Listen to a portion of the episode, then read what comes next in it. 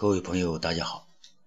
今天我们接着说《智胜东方朔》第一部《天纵奇才》第十五章“马前泼水”。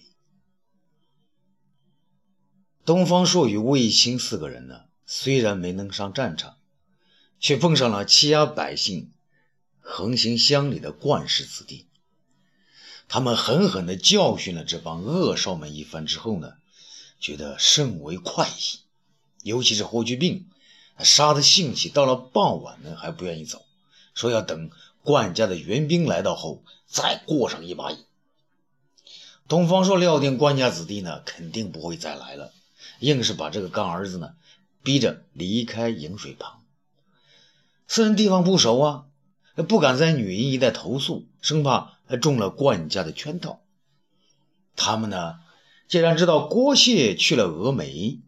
一时难以应承皇上之招，于是呢，便沿着沿颍水呢向西北方向返回。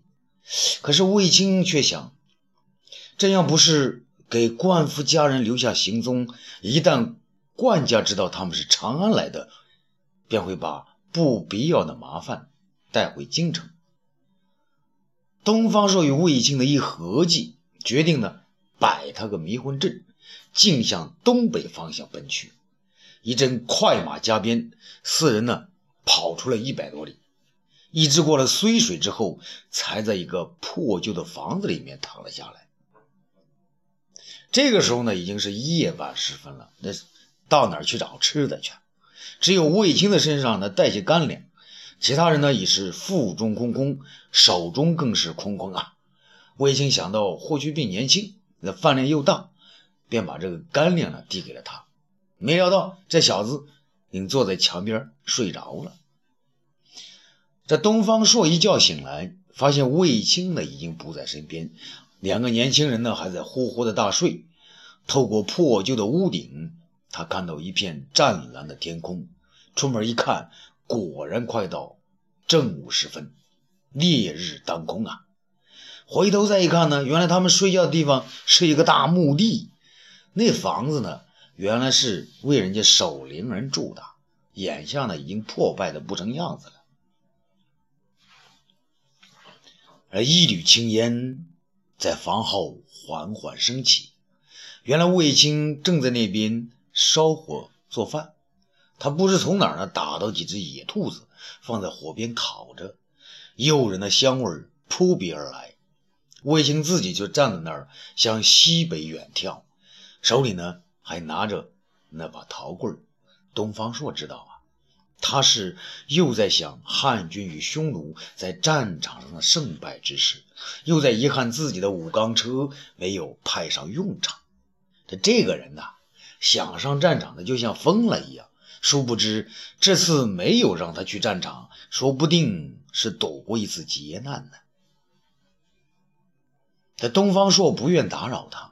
径直走过去，拿起一块兔肉，回到房中，将兔子肉呢放到霍去病的鼻子前面。那小子还在熟睡，闻到了肉香后呢，口水马上从嘴角呢流了出来，可是鼻子里面仍然是鼾声不断。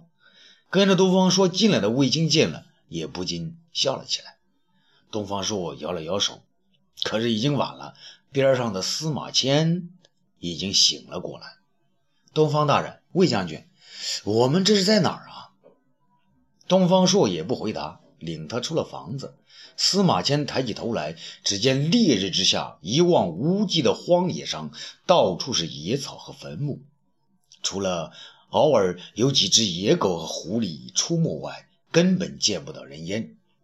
回头再看看自己睡觉的地方，司马迁不禁倒吸了一口冷气。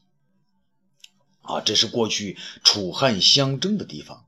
接下来，吴楚七国反叛，又在这儿打了几次恶仗，百姓早已流离失所。我小时候，兄长曾告诉我说，睢水以东、徐州之南已成为千里无人的荒野。那时我还不太相信，今天见了才知道是如此的荒凉。东方朔感慨地说。司马迁点点头，又从怀中掏出竹简来，用刀笔在上面记了些什么。卫青叫醒睡梦中的霍去病，四人胡乱吃了兔肉，然后沿着一条小道向远处有有着一抹山痕的地方进发。两个小时辰以后，他们才到那个渐渐隆起的山包前，却又被一条大河挡住了去路。这河的水呢，清澈见底，水流也不算很急。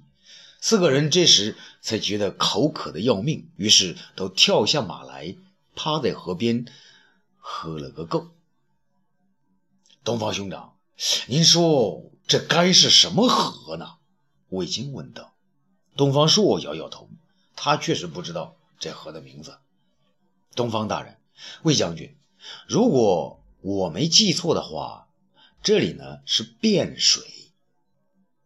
一向不抢着说话的司马迁却开口了：“汴水，那我们快到鲁国了。”卫青吃惊地说：“差不多。”司马迁点头说：“家父曾给我看过一捆写山河与河流的书简，上面说，颍水向东百里是睢水，睢水再向东百里是汴水，汴水遇山，当是下邳所在地。”那前面不远的城池，便是下邳郡了。东方朔问道：“啊，应该是，我是按照竹简上说的猜想出来的。一会儿碰见人，还是问问吧。”司马迁谦恭地说。四人又上马前行，马呢还没来得及奔跑，便到了山前。霍去病眼睛好用，说道：“干爹，舅舅，前面山坡上有个茶棚，我们弄着饭吃，填填肚子，再打听路吧。”东方朔和卫青呢，异口同声地答道：“好。”这四人下马，来到茶棚里边，一个樵夫模样的人在此卖茶。见有人来，忙将斗笠放得低一些，上来呢，与众人拴马。他一声不吭，先给四人送上热热水，又给马呢送去水和草料。霍去病说道：“哎，这茶好香啊！卖茶的，再来两碗。”霍去病抢着说。有没有饭？也来上几碗。卖茶人呢，仍不吭声，又送上一壶茶。霍去病想说呢，干爹，照我看，他八成他是个哑巴。魏青呢，连忙阻止：“快喝水，少说话。”然后呢，他向那卖茶的问道：“请问先生，呃，这里是下邳郡吗？”卖茶人点点头，仍不说话。司马迁见那人证实了这地方就是下邳，心里呢有点高兴，加之一杯热茶下肚，他觉得舒服多了，便和东方朔呢聊起了天。东方大人，您看这山水景色很美呢。这卖茶人听到东方大人一语呢，不禁一愣，看了东方朔一眼。东方朔是好生奇怪呀，他也看了卖茶人一眼，觉得呢他有点面熟。但一下子又想不起这是何人，他细心的向寮棚里面看去，几捆竹简映入眼帘。在东方朔会意的点了点头，开始注意的观察卖茶人。渐渐的，他的脑海中浮出了霸凌歪脖子树下的赵婉形象。这两个形象在脑海中对比着，越来越觉得他就是赵婉。他不禁失声地说：“啊，就是他！”卫青和司马迁都吃了一惊。“啊，谁呀？”卖茶人更是一哆嗦，手中的一个茶碗呢，掉在了地上。其他人都不知道怎么回事啊。东方朔却又大叫道：“呵，我这茶碗里有个绿虫子啦！”霍去病忙凑过来：“哪里？哪里？我来看看。”东方朔推开他。你看有什么用？卖茶的过来。卖茶人只好过来，呢俯下身子向碗中探视。东方朔呢一把将他的帽子摘下，哪里有虫子？让我看看你是谁。这卖茶人扑通一声跪下，口中开始说话了，而且是长安的口音。啊，长安的口音咱不会啊。啊，东方大人，东方大人，小人朱买臣给你请安了。朱买臣，这东方朔也吃了一惊。你姓赵，别以为我不认识你啊！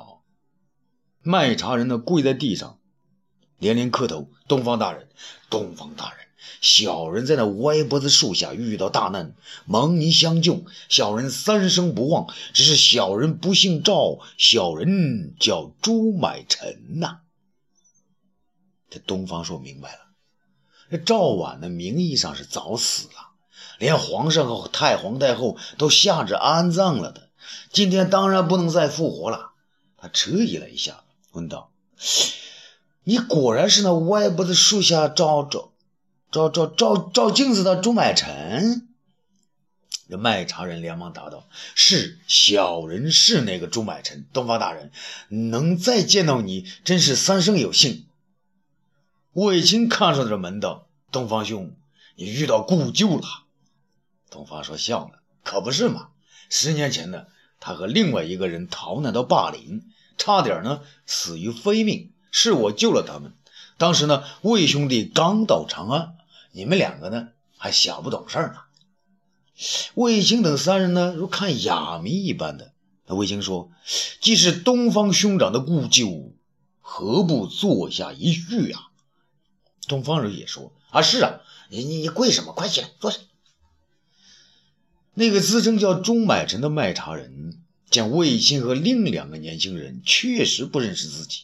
也就说了声谢了，在东方朔对面呢坐了下来，可脸上仍是忐忑不安的神情。东方朔好奇地问：“老兄，这几个都不是外人，你就直说吧，是怎么到这里的？为什么要叫朱买臣呢？”这卖茶人叹了口气，然后慢慢的说道：“东方大人，当年我们两个蒙您搭救，夜晚呢才敢跑出森林。”当夜呢，我俩在渭水边上找了条小船，沿着小河往下漂流。风高月黑的呀，船撞到了暗礁上碎了。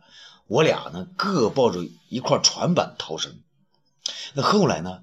后来我被这里的一个卖猪的，也就是姓朱的船家给救起来了。啊，东方朔追问道：“那那王王，那姓王的呢？”听船上的人后来说呢，他被一个卖珠宝的大船救走了。东方朔一笑啊，他倒走运。那你怎么叫去朱买臣呢？卖茶人苦笑了一下，小人到了船上呢，总是昏迷不醒，口中总是胡说啊，沉沉的。醒来后呢，那船上长者问我，为什么老说沉沉的？你姓陈不？我看了看身边的猪呢，就胡说道：“啊，陈陈陈买猪。”那老者说什么“陈买猪”，多难听的名字！我啊没儿子，你就随我姓朱，叫朱买臣吧。于是呢，小的就叫朱买臣了。啊，早有几个农夫和砍柴的小孩围过来来看热闹。听了他这段故事呢，东方朔也乐了，哈哈哈！朱买臣，哎，这名字好好，怎么会？再次卖茶呢，钟买臣呢给自己倒了一杯茶，喝上一口，然后慢慢说道：“小人被那运猪的老人呢带回家，认作义子，还把他的女儿嫁给了小人，只好呢再次回家了。”东方朔赞道：“哦，不错呀，又娶了个老婆呀。”钟买臣不好意思说：“啊，也是无奈呀。”那女子自小呢，随她父亲是贩猪杀猪，是生性泼辣，一般人都不敢娶她。小人不会干活呢，更害怕杀猪，他动不动的就给小人玩杀猪刀，小人斗不过他，只好呢躲到山上，以打柴卖茶过日子。旁边的一小孩听到这里，却开了枪：“朱买臣，把你老婆将你休了的事也说一说呗。”朱买臣都红了脸：“啊，去去去去，没你的事。”东方朔知道这里头呢还有文章，就笑着说：“老兄，没关系啊，老婆兄怕什么？我也是个怕老婆的呀。”那朱买臣不好意思的说：“小人闲着没事呢，就想读书。”他就更看不上眼了，说：“我吃的都挣不来，还要假斯文。”小人和他争执呢，他就下了一纸休书，真的将小人给休了。东方朔一拍腿啊，其实其实天下只有丈夫休老婆的，我还第一次听说老婆休了丈夫的呢。啊，他这一说，连周围的小孩子们啊都笑了。欲知后事如何，咱们下次接着说。